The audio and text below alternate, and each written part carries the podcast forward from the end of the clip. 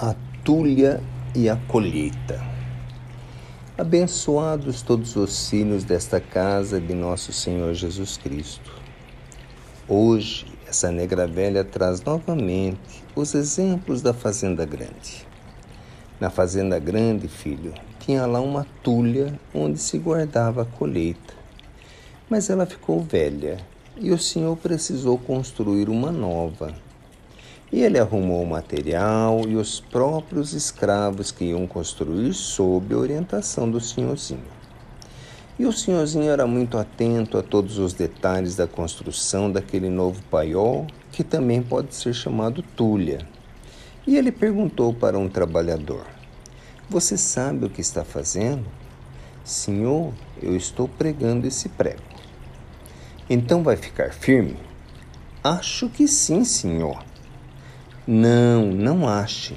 Ele tem que ficar firme, porque esse lugar vai guardar a colheita e, quando for vendido, vai trazendo um benefício para a nossa fazenda. Então, filho, faz com certeza, nem que seja um simples prego que você está pregando. Negra Velha está falando isso porque o Espiritismo é o consolador que nosso Senhor Jesus Cristo prometeu. E o consolador, ele faz o quê? Ele consola, ele ampara, ele acolhe tudo que vai servir para o bem-estar da humanidade.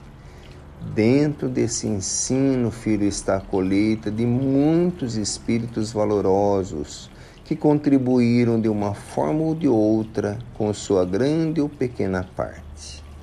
Então, filhos, ela foi uma construção rigorosamente supervisionada por nosso Senhor Jesus Cristo, que é o dono da grande fazenda grande. Então, o início do Evangelho de nosso Senhor Jesus Cristo, que está sendo estudado, nesse momento está coberto de cuidados, porque ele guarda muito e muito alimento que está consolando, amparando e vai consolar e amparar a humanidade inteira. Pense nisso, seja qual for a sua contribuição para preservar esse celeiro de bênçãos, ela é muito valiosa. Então faça com todo o carinho e com a certeza do que está fazendo. Mãe Joana.